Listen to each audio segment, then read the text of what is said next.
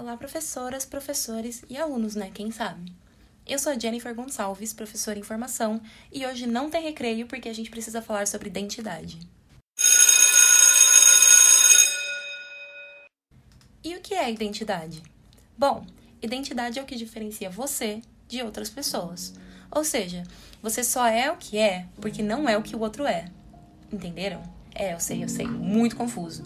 Vamos dar um exemplo. Uh, você só é brasileiro porque não é americano, nem francês, nem chinês. Agora deu para sacar?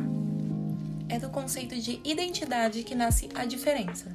E essa diferenciação do eu e do outro é o que gera tanto o preconceito como o multiculturalismo, que é uma resposta para esse preconceito. O preconceito nasce das identidades que são mais validadas que outras. E a gente sabe que identidade é essa, né?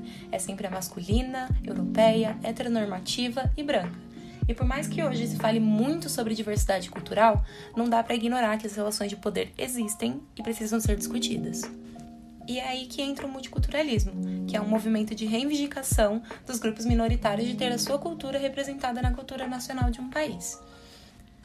O multiculturalismo é dividido em dois vieses, que são o pós-estruturalismo, que entende que todas as identidades foram produzidas histórica e socialmente da mesma forma e por isso estão em pé de igualdade e devem conviver em harmonia.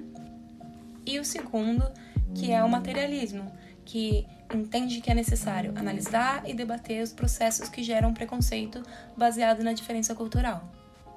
E o que, que isso tem a ver com a escola? Você me pergunta. E eu te respondo: tudo.